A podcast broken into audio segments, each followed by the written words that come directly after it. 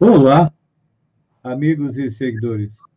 Seja bem-vindo ao nosso Papo Espírita, onde eu e meu querido amigo Walter Ney Helf tratamos de alguns assuntos sob a ótica da doutrina espírita. E eu vou começar dando é, boa noite. Boa noite, Walter Ney. Seja bem-vindo. Boa noite, nosso... meu amigo Feijão. Boa noite a todos que nos ouvem, que nos veem. Uma satisfação imensa estarmos aqui reunidos mais uma vez para fazermos esse papo espírita.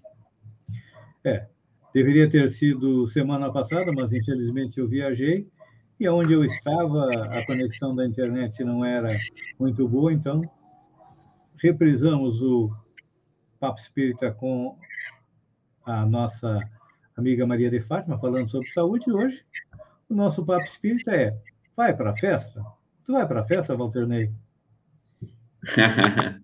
É, festa eu vou, né? Tem todo tipo de festa que dá para a gente fazer. Tem festas e festas.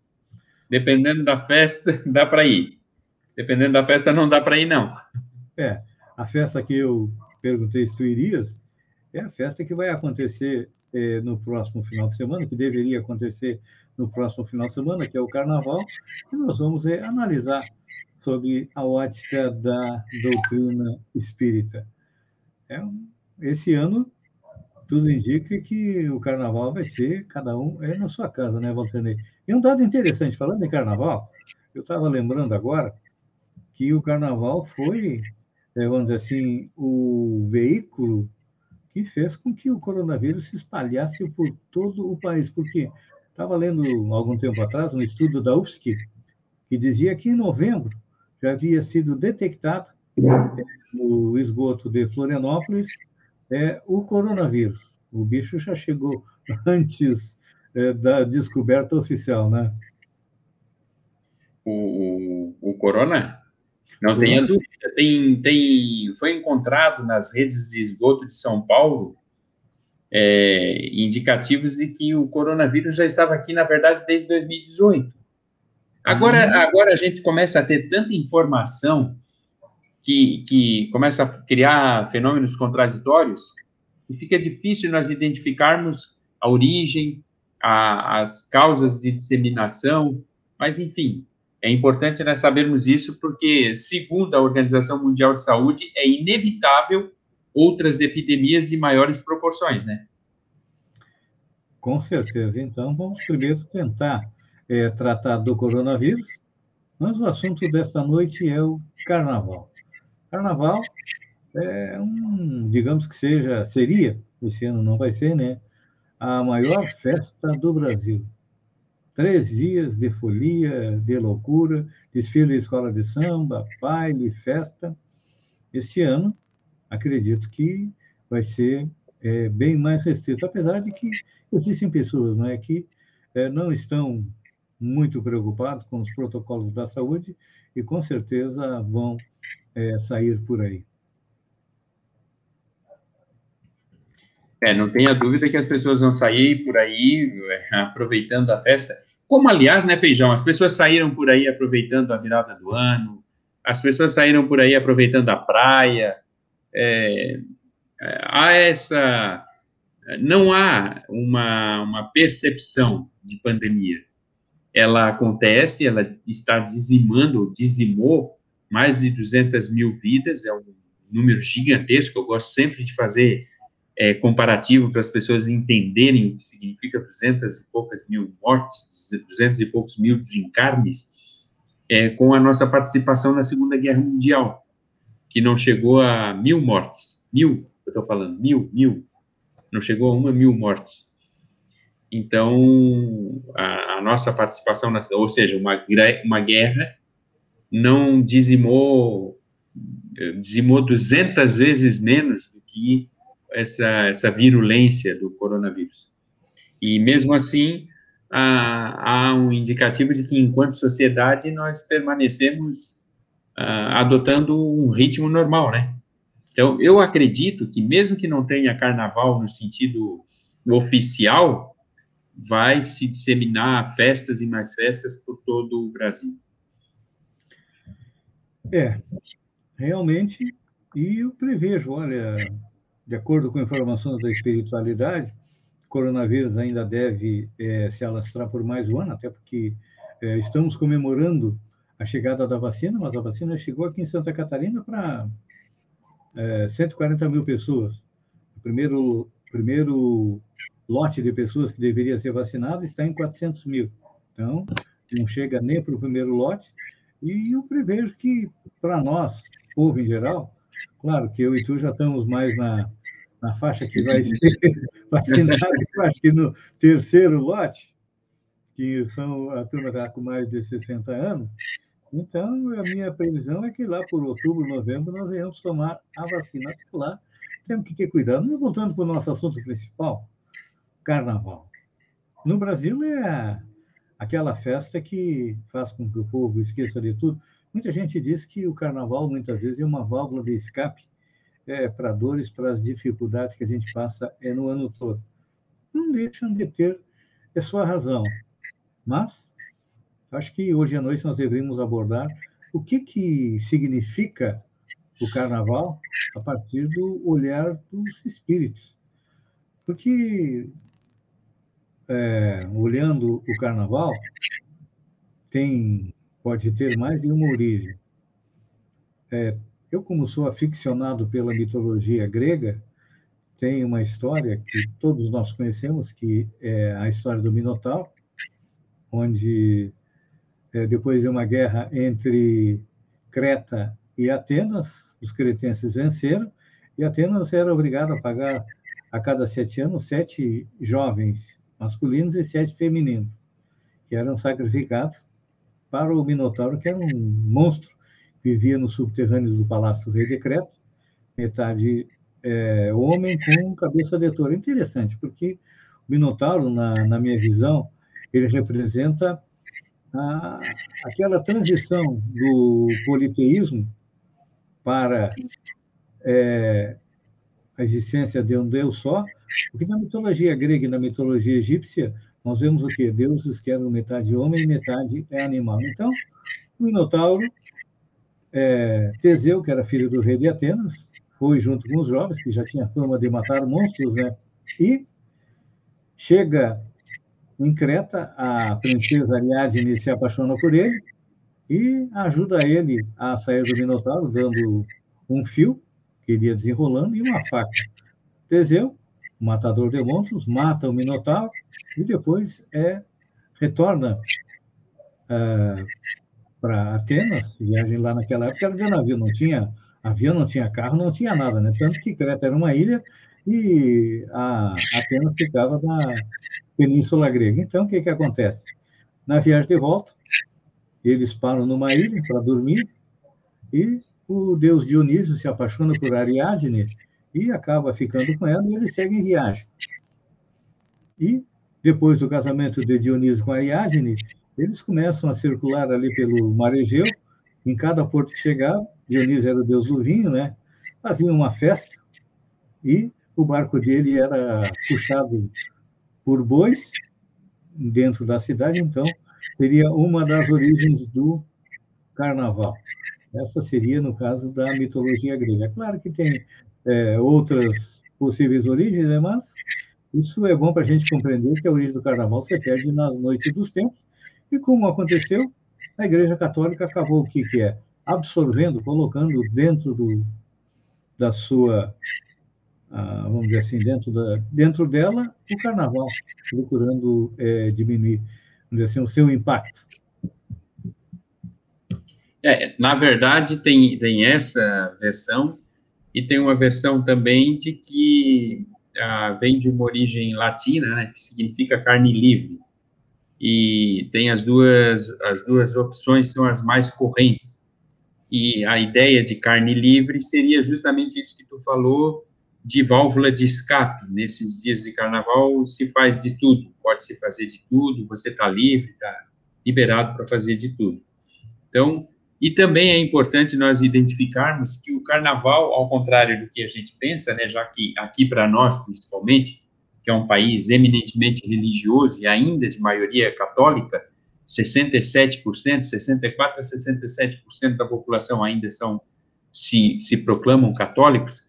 Então, ela, essas pessoas elas elas é, reportam o carnaval como uma festa vinculada à, à Páscoa, já que ele antecede a Páscoa, é, a, a, quaresma, a, perdão, antecede, é, antecede a quaresma, a Páscoa, e eles têm uma data que, honestamente, a gente já tentou de toda forma identificar como é que eles fazem o cálculo, eles fazem um cálculo, dizendo que é 40 e poucos dias antes da Páscoa, mas eh, a gente nunca consegue entender direito como é que é isso. Mas, enfim, ele é associado ao catolicismo, sendo que, como tu bem narrou, ele, as origens remontam a épocas muito anteriores à existência do próprio cristianismo. E, de fato, nós somos seres festivos, né, a bem da verdade. Não à toa que, não só na mitologia grega, mas em praticamente todas as mitologias, sempre tem uma, ou um deus, uma deusa, ou alguma referência a essa nossa, essa nossa veia festiva. O ser humano precisa, tem necessidade, não só por questões de, como foi dito, de válvula de escape, mas como parte integrante da sua própria condição, da sua própria natureza. Nós somos seres criativos, e sendo seres criativos, é natural que nós sejamos seres festivos. O debate é como executar essa nossa qualidade né, festiva. Esse eu acho que é o ponto central da conversa. É, eu acho que é por aí que é, vamos fazer a nossa análise a partir do que coloca a doutrina espírita sobre o carnaval. A gente sabe que o carnaval, naquele momento, como nós dizemos que é uma válvula, de escape, é, é como se fosse um vale-tudo para todas as pessoas. E como a gente sabe que existe uma lei de causa e efeito, a nossa participação, não só no carnaval, mas outras festas também, acaba trazendo o quê? Um efeito que a gente vai tentar analisar hoje a partir da ótica da doutrina espírita. Por quê? Quando nós vamos lá no livro dos Espíritos, Allan Kardec é, questiona se os espíritos influem na nossa vida. A resposta dos espíritos é: influi a tal ponto que são eles que nos governam. Então, quando a gente sai para o carnaval, a gente começa a pensar que tipo de companhia, que tipo de influência espiritual eu vou estar tá tendo é, no carnaval. É uma coisa para a gente dar uma, uma conversada. Ah, não tenha dúvida, né? Que ah, é, fica evidente é, quando nós vamos, por exemplo, visitar um. Outro dia eu estive naqueles jardins lá, tem um nome, esqueci o nome. Enfim, tem jardins espalhados por tudo quanto é lugar. Ali em Gramado tem um jardim que antigamente você entrava grátis e agora é pago. Tudo é pago lá. Até para respirar lá se paga. E é caro, muito caro. Eh, se você for observar que você paga 15 reais por pessoa para você entrar num lugar, e um lugar que você vê em 15 minutos, é muito caro. Então, é um real é... por minuto. Hã? É um real por minuto. É um real por minuto, é isso aí, é caro. Então, mas enfim, mas o jardim é belíssimo. O jardim tem uma, uma, uma sinergia, banquinhos, coreto, enfim, é, é de uma harmonia singular. Ele é realmente bonito. E, e em vários locais você vê isso, lugares esplendorosos, né? onde se busca e se constrói uma harmonia. Ali você vê literalmente a integração entre a mente e a mão humana e a própria exuberância da natureza. Quando elas se juntam, só sai coisa boa. Sai coisa muito linda, muito bonita mesmo. Pois bem, quando você vai num lugar desse, é, de tal exuberância, a tendência é que o teu espírito se eleve, que você se sinta uma pessoa mais vinculada às esferas mais superiores, que você consiga fazer reflexões mais positivas, enfim, isso é a natureza do ambiente que te proporciona, juntamente, evidentemente, com o teu pensamento que vai se integrando, sintonizando com aquele ambiente muito belo. O inverso também é verdadeiro. Se você vai num ambiente fétido, horroroso, sujo, pútrido, você com certeza vai ter uma queda de energia, né? É como você jogar um copo de água limpa numa bacia de água suja. A tendência é que aquele copo de água limpa não dê conta da bacia de água suja. E o inverso é verdadeiro. Se você jogar um copo de água suja numa, num manancial de água limpa, ele também pouca diferença vai fazer. Então, eu creio que quando você vai para esses ambientes, e ambientes onde a, a propensão, a tendência é os pensamentos mais primitivos, mais instintivos, é óbvio que você vai sofrer essa influência e vai, como você bem relatou na questão 459 do Livro dos Espíritos, você vai acabar sendo influenciado negativamente por esse ambiente. E com consequências que muitas das vezes podem ser extremamente danosas, né? Às vezes, uma noite de insanidade, um dia de insanidade, pode gerar prejuízos para a encarnação inteira. Quando não para várias encarnações, né? Porque é, nós, muitas vezes, não nos damos conta de que uh, vivemos com inúmeras companhias espirituais. Como tu falou, se tu vai no Jardim Florido, é claro é, que tu vai elevar teu padrão de pensamento, vai pensar em beleza, em coisas boas e bonitas, vai estar é, tá em companhia de espíritos também mais elevados. Você vai num templo, não importa qual seja, é numa mesquita, é numa igreja, é num culto, até numa exposição espírita, lá vai encontrar o quê? Companhias positivas, porque lá estão os bons espíritos que estão ali para nos ajudar a elevar a nossa condição vibratória. Então, quando nós vamos para o carnaval, o que, que nós encontramos? Vamos ver quais são, vamos dizer assim, ó, os principais tipos de pessoas que estão no carnaval. Não que sejam todos, mas nós sabemos que, por exemplo, no carnaval é, há o quê? Bebida à vontade. Todo mundo bebe, num primeiro momento que é para ficar um pouquinho mais alegre, e depois, quando passa da conta, a coisa fica complicada. Então, quem é, usa bebida alcoólica vai ter companhia de, de quem? Espíritos que usam bebidas alcoólicas. Claro. Exemplo, quem vai é para o carnaval acaba usando uma outra substância, assim um pouco mais forte, um entorpecente, um, narco, um narcótico, alguma coisa. É claro que ela vai ter companhias é, de espíritos que desencarnaram e estão ali próximos, esperando alguém que esteja, é, vamos dizer assim, é, utilizando a droga para conseguir absorver aquelas emanações da droga através do usuário. Então, são companhias. E também nós não podemos esquecer que todos nós, não é a primeira vez que nós estamos aqui no planeta. Todos nós temos os nossos desafetos de outras encarnações que estão sempre esperando ali um, um momento em que tu é, em que eles possam colocar uma casca de banana para quê? Para a gente escorregar e cometer um ato incorreto.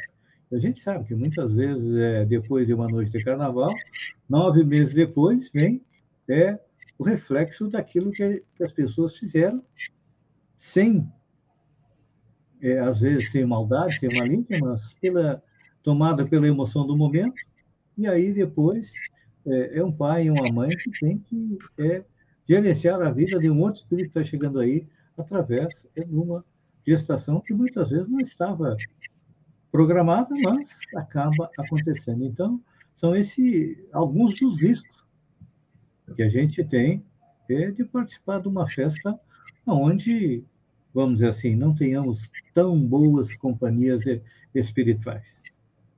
É, seguramente isso acontece.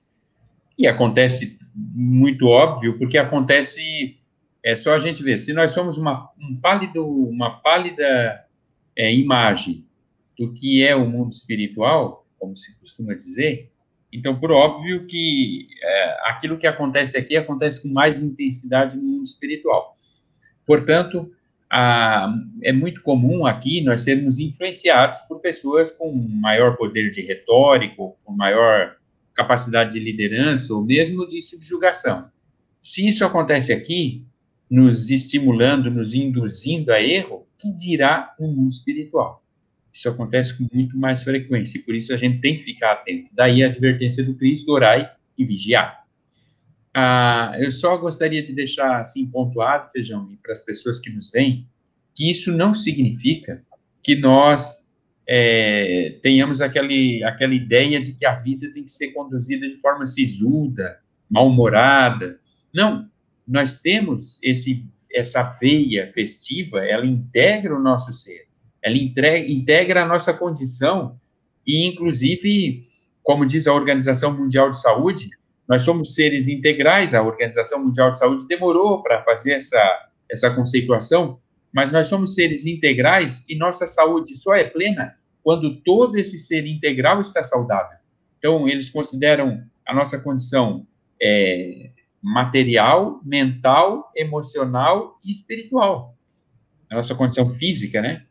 E, por outro lado, nós somos seres holísticos, no sentido de que somos seres com necessidades materiais, mas somos seres com necessidades é, culturais, a cultura nos integra.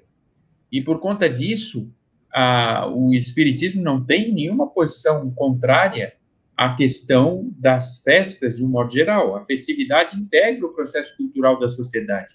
O que nós refletimos é quando você é jogado, ou você é jogada numa condição em que você perde a capacidade de tomar a sua melhor decisão. Então, se você vai para uma situação onde você perde a condição de tomar a sua melhor decisão, por óbvio que aquilo não está sendo positivo para você. A questão não é a festa, a questão é o que se faz nela e quanto você tem de senso crítico e discernimento para tomar as decisões dentro dela, né? É, falar assim, festa em alegria, eu lembrei, é, o nosso próprio codificador, Allan Kardec, mesmo parecendo ser um cara sisudo, sério, era um cara que gostava de uma boa piada, de uma boa conversa, e eu acredito só que não ia a, a mais festas, participava de é, congressos, porque ele era alguém é, que tinha vários conhecimentos, participava de várias sociedades. É claro que ele participava das festas, mas a gente tem que ter uma baliza assim, o que, é importante para nós de festa? Por exemplo, uma festa em família, uma comemoração do aniversário. Isso é uma festa saudável. É uma reunião de ex-colegas da faculdade. Não deixa de ser uma festa saudável. E como tu colocou, nós precisamos da alegria. A própria doutrina espírita não é uma doutrina triste, ela nos diz que o quê? Nós vamos chegar à felicidade a partir de quê? A partir do momento que nós vamos construindo essa tão sonhada felicidade, uns com coisas positivas, não com coisas negativas, não é? Sim, não tenha dúvida. E por conta disso é que nós temos essa condição e devemos exercitar ao máximo essa condição de podermos estar constantemente é, aproveitando esse, esse tesouro que é o nosso presente. Trago aqui uma lembrança daquela fala do Cristo quando ele faz essa advertência, agora eu não recordo, lá no Evangelho de Mateus, ah, cara, eu não lembro o capítulo, mas quando Cristo faz essa advertência de que o, o, o discípulo, o escriba, o discípulo, se assemelha ao chefe de uma casa, ao dono de uma casa, portanto, né, que, que cuida bem do seu tesouro, que presta atenção ao seu tesouro e que não se deixa enganar nem pela, pelas ilusões. Ele usa uma outra expressão que eu não recordo agora. Enfim, o que me chamou a atenção, o que me guarda aqui, é que ele cuida bem do seu tesouro. Primeiro, quem é, a que casa ele se refere? A você, o chefe da casa. Você é o chefe da, da sua casa, do seu espírito. Você é o dono. Você é o próprio espírito. E quando ele fala o tesouro, ele se refere a quê? Que cuida bem do seu tesouro. Ele se refere ao presente. O presente é o único tesouro efetivo que nós temos na nossa existência. O passado nos serve de referência, dá para fazer visitação, mas o passado aconteceu. E ele não pode mais ser objeto de amargura. E o futuro, do mesmo modo, é uma projeção. Nenhum de nós tem domínio algum sobre o futuro. Portanto, o tesouro que nós dispomos é do nosso presente.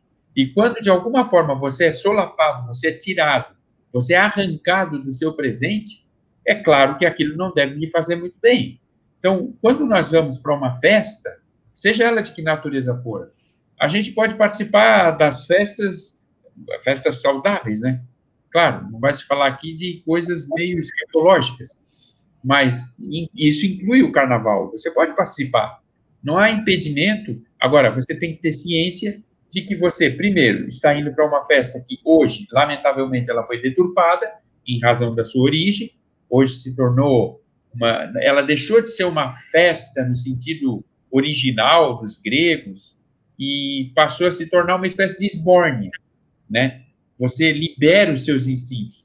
As chances de você, no meio dessa esbórnia, ter autocontrole é mínima. Mínima. E também fica a avaliação, vale o esforço para ter autocontrole, para você estar participando de algo que exige tanto esforço para pouco resultado? Essas coisas é que tem que ser mensuradas, porque como tu disse, aí lá vou eu para uma festa dessa, dá alguma coisa, entre aspas, né, bem entre aspas, errado, e aí, como é que fica? Aí não adianta ficar lamentando aquele dia no carnaval de 1980, quando eu fiz uma burrada. Aí não adianta. É, e falando em festa, eu estava lembrando agora, é, às vezes as pessoas podem achar, olha, é, os espíritas são contrários à festa, contrários ao carnaval. E me veio o exemplo agora do primeiro milagre de Jesus. Nas bodas de Caná, ele transforma água em vinho. Muitas pessoas pensam assim, ah, Jesus está é, incentivando o alcoolismo. Mas vamos analisar é, o porquê que Jesus fez o milagre. O que, que é uma boda?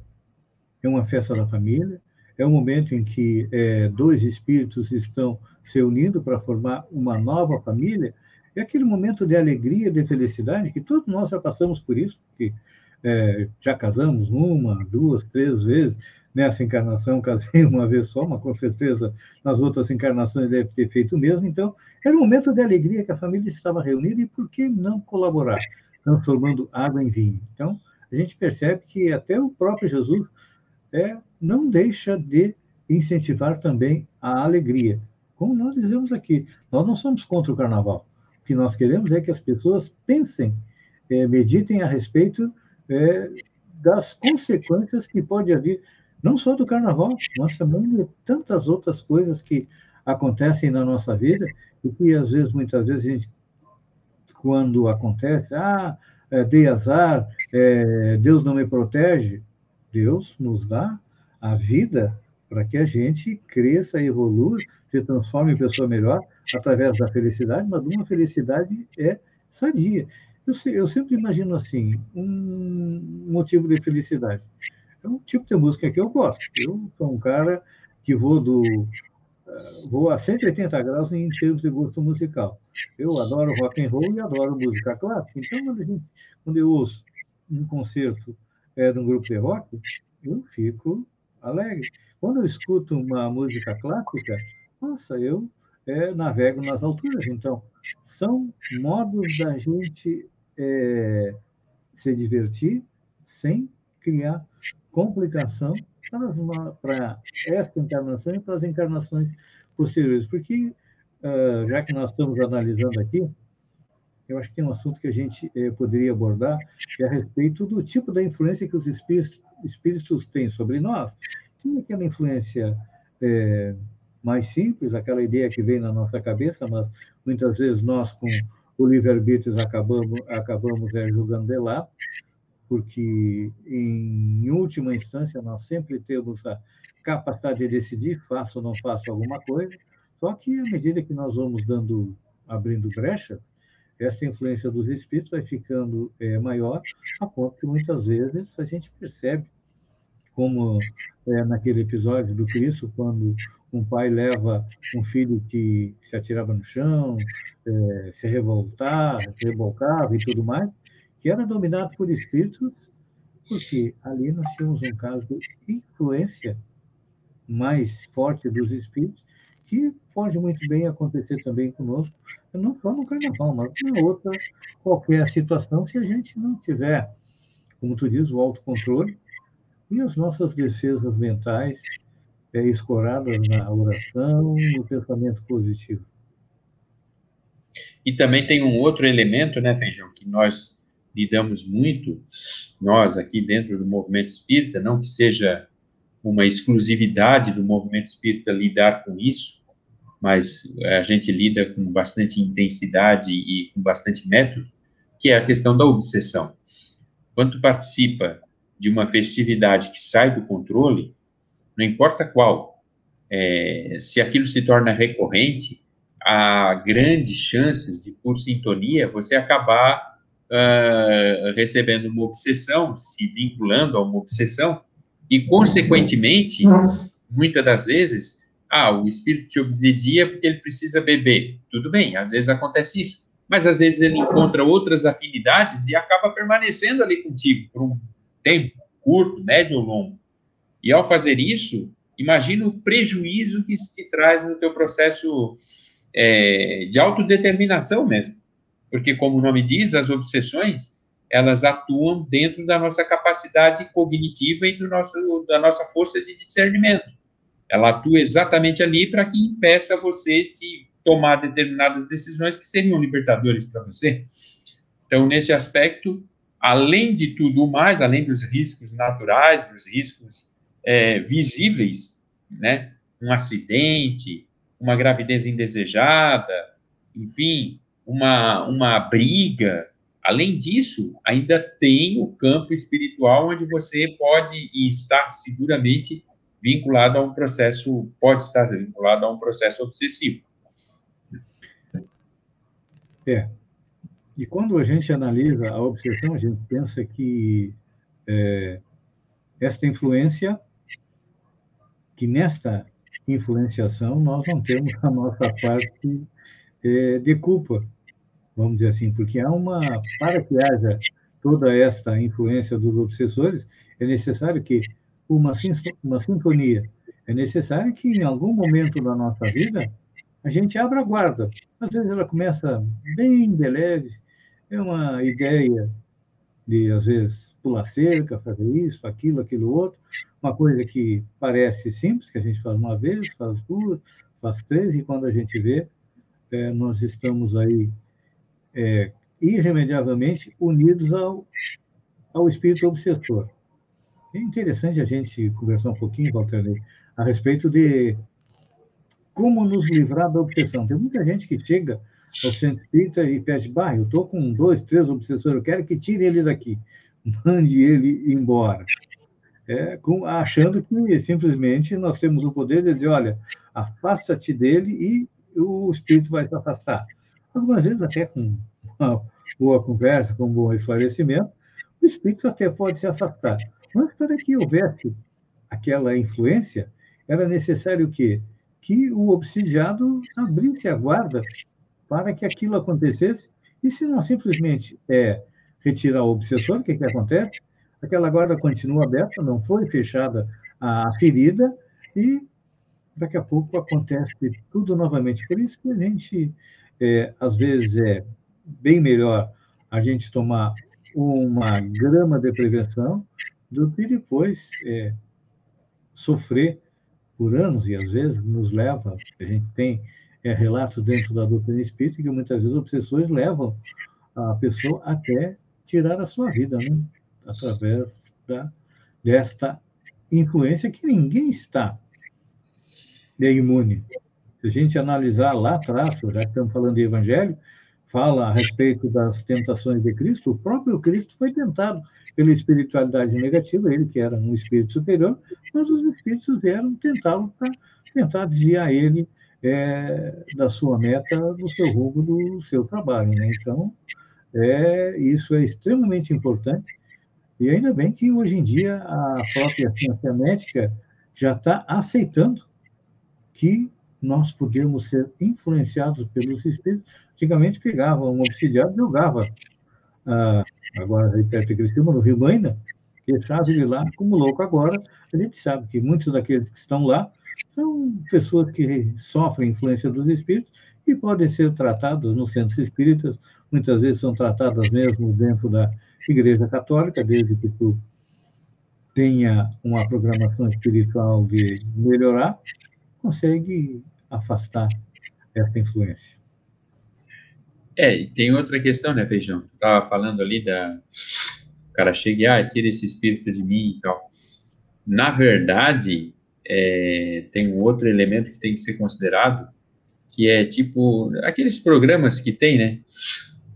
É, é, tipo aquele de reforma de casa, reforma de carro e reforma de pessoas também. Tem uns que eles fazem uma geral na pessoa, salão, roupa e tal, a pessoa fica outra. E reforma de casa e carro. Já teve vários programas que foram depois de um ano, dois anos, ver como é que estava a casa, como é que estava o carro, como é que estava a pessoa.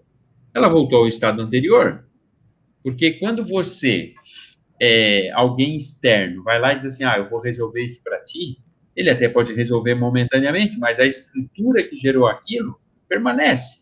Então, se eu sou relaxado e a minha casa é um lixo e ela fica mofa, fica horrível, e vem alguém aqui e faz uma faxina, pinta, bota as coisas no lugar, joga as imundícies fora, beleza, você vem aqui na, numa semana, tá tudo certinho, tudo bonito, você diz, agora pronto, ficou habitável. Mas passa daqui um ano para ver. Vai voltar de novo o lixo, vai voltar o mofo, vai voltar a sujeira. Porque, na verdade, eu, responsável por isso, não fiz nada. Alguém veio e fez.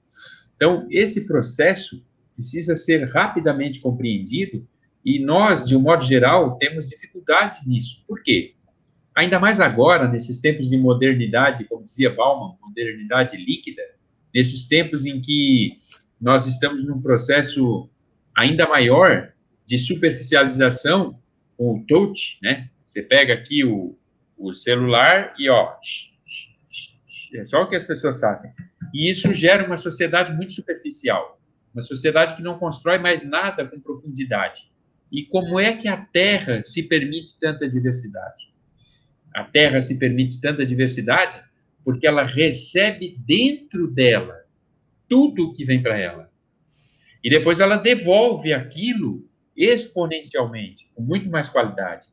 Então, a terra, se vier semente de laranja, ela devolve uma laranjeira.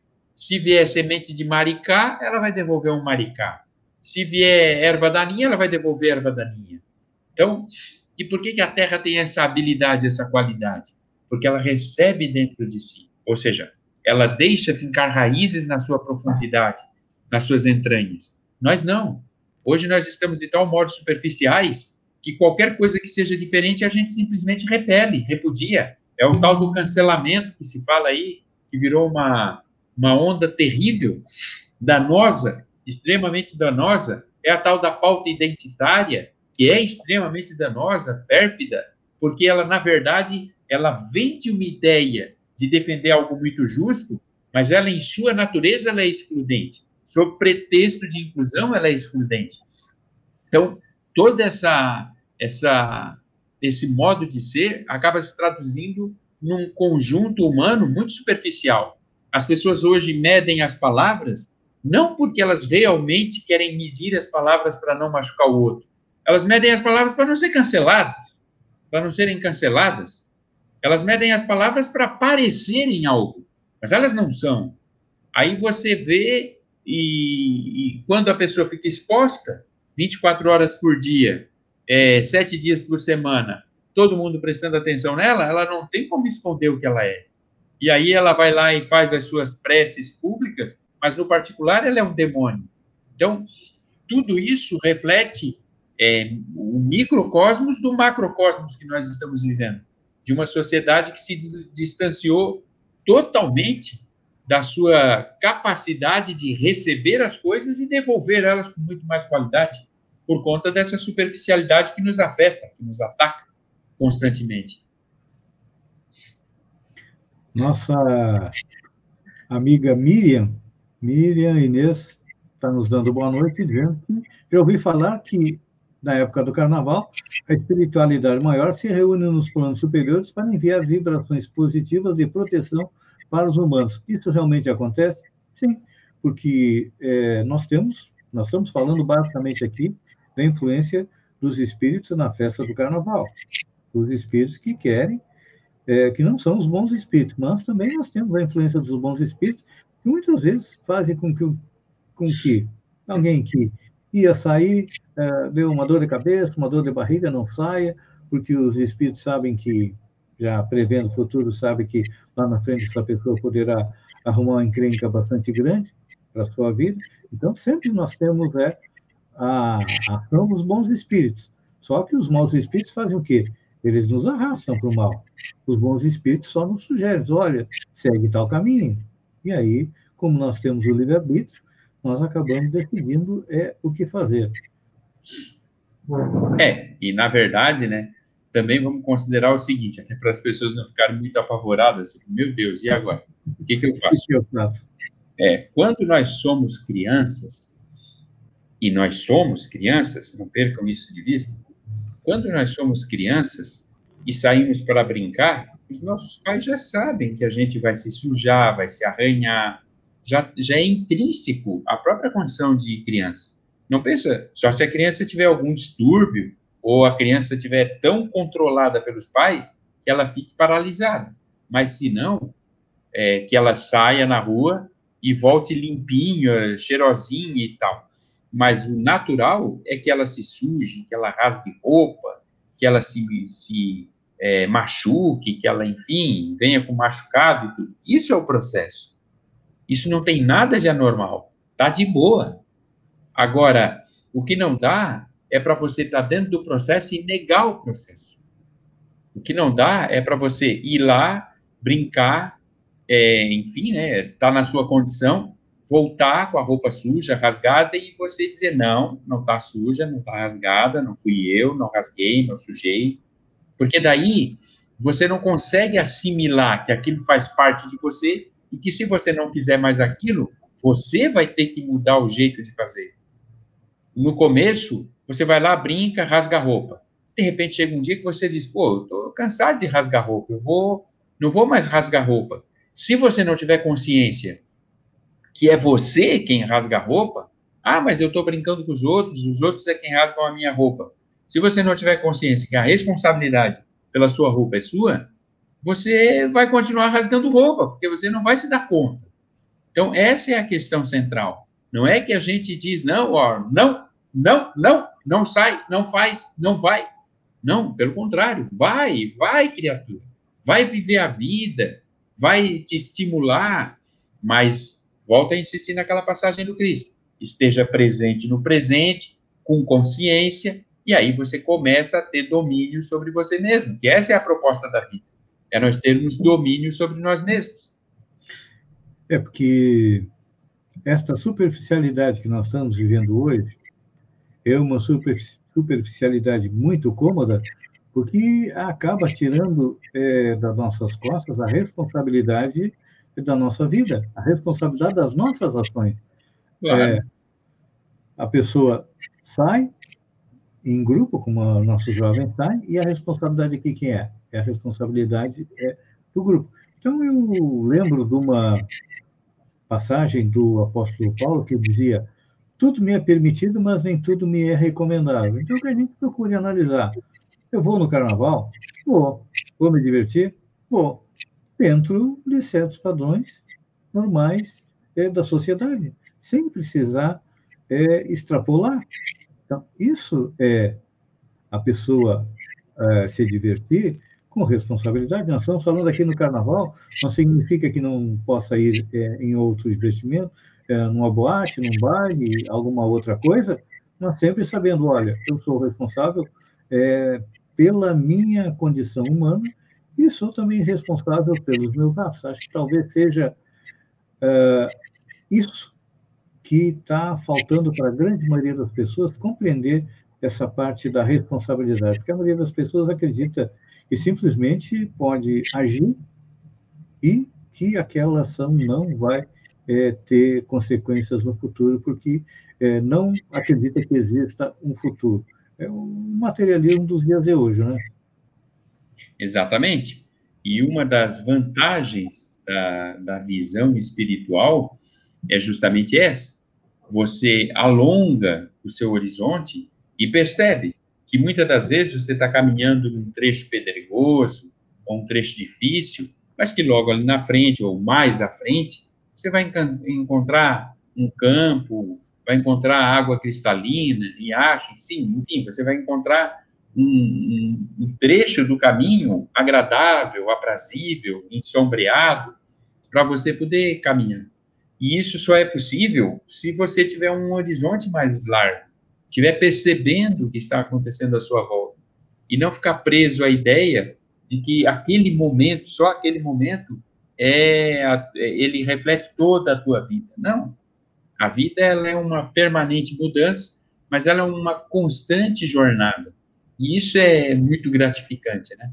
Que a gente possa levar isso de uma forma positiva, que a gente compreenda que mesmo os dissabores, mesmo os reveses que nós temos, eles são profundamente úteis para o nosso processo. Eu lembro, Feijão, de um, de um filósofo, ah, cara, eu não lembro o nome dele, mas ele é de agora. É da idade, né? É, é a idade. É um filósofo contemporâneo. A gente sabe que quando a idade vai chegando, vai perdendo a memória recente e vai, vai aflorando a memória antiga. Né? Daí o cara lembra quando tinha sete anos que a avó dele estava um vestido florido, mas não lembra o que almoçou. E ele narra, esse filósofo, ele narra é, uma situação que, que tratava disso, sabe? Dessa, dessa desconstrução, enfim. E, e era algo. Ah, cara, deixa eu tentar lembrar. Tá, eu não lembrei agora, eu vou lembrar depois.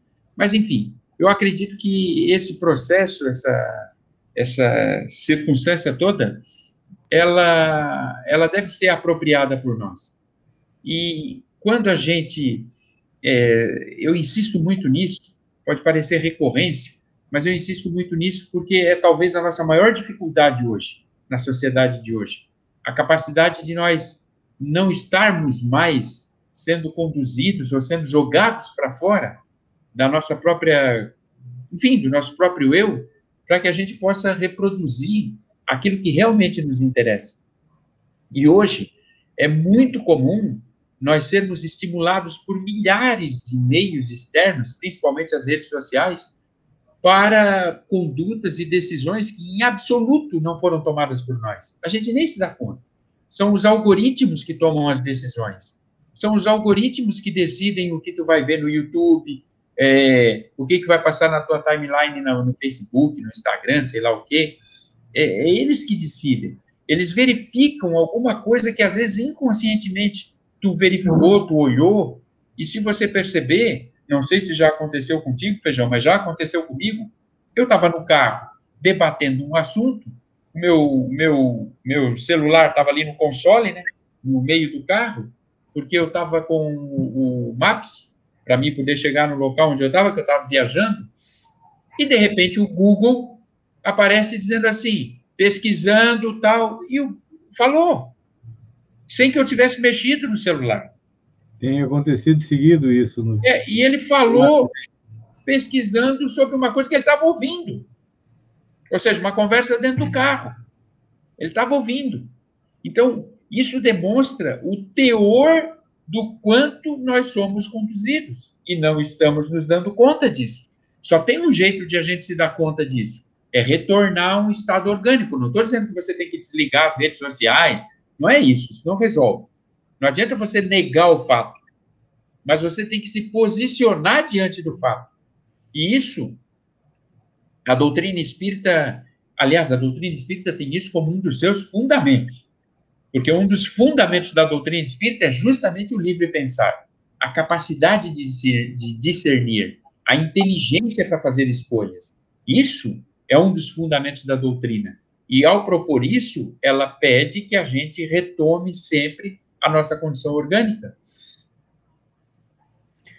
É, nos dias de hoje, é, quando tu falou a respeito do Google pesquisando, acontece às vezes seguido comigo, é, lembrei que nós vivemos numa bolha e essa bolha não é formada por nós. Essa bolha é formada é, pelo Facebook, pelo Instagram, pelas redes sociais onde nós vivemos, que nos coloca numa bolha com pessoas que pensam e agem semelhante a nós. E a gente claro é conduzido para isso. Esses dias uma pessoa me falou a respeito. eu tenho um hábito de eu não discuto, eu não bato boca, eu não rebato ninguém nas redes sociais, porque minha rede social é trabalho. Eu sou um trabalhador de informação, então minha rede social é para levar informação. E às vezes as pessoas têm aqueles que gostam de ficar lá é, cricrizando, e eu é. dois ou três cri-cris, alguém me diz, olha, por que, que tu não cancela esse cara? Não, deixa ele lá, deixa ele que eu estou... Eu sempre digo que o meu Facebook, eu como sou gaúcho de Bagé, meu Facebook funciona como divã do analista de Bagé, que é um personagem do Érico Vinícius. Ele tinha o, o divã dele, era um pelego, e quando o cara chegava é, no consultório dele, a primeira coisa que ele dava era uma gelhada nos Países Baixos, que era para o cara ficar numa posição fetal e renascer a partir dali. Eu digo brincando que o meu Facebook é como o divã do analista, do analista de Bagé. A pessoa pode botar para fora tudo que tem de ruim dentro dele, que eu não vou discutir, não vou brigar. Tem que respeitar. Como eu gosto de respeito a minha opinião, eu respeito a opinião dos outros, mesmo que eu gostaria, claro. mas é o direito dele. E, às vezes, a gente é, percebe que é, são como iscas que a, que a gente joga quando compartilha alguma coisa, para que as pessoas venham fazer aquela sua catástrofe, né? Que é difícil da gente conseguir que as pessoas é, coloquem para fora, pelo menos agora na rede social elas estão conseguindo isso, colocar para fora aquilo que ainda tem a sua parte de sombra, né? É verdade. Coloca é verdade. mas é, eu sempre vejo a rede social como, é, como se fosse a hora da gente lavar a roupa suja de dentro de nós. Né? É bem por aí. Walter Ney, nossa proposta são 50 minutos. Ah, já ultrapassamos os 50 minutos. Espero que tenhamos conseguido ilustrar um pouco a respeito das consequências é, que pode advir de ir no carnaval, mas não estamos proibindo ninguém de ir, só estamos colocando, olha, no carnaval nós temos principalmente a influência dos mais espíritos, mas também temos a influência dos bons nos ajudando a nos divertir tranquilamente, não só no carnaval, mas também na nossa vida em geral, né? Sempre, sempre estamos é, sob esses dois tipos de influência e cabe a nós é, decidir por qual caminho seguir. Walternei, obrigado pela participação um bom domingo e até daqui a 15 dias com mais um Papo Espírita. Se Deus quiser, obrigado, Feijão, um abraço, bom te ver e que todos os amigos e amigas estejam muito bem. Um abraço e boa semana a todos. Então, tá bom. Ah, obrigado Walter Ney, obrigado a você que teve a paciência de estar conosco nesse Papo Espírita e até daqui a 15 dias.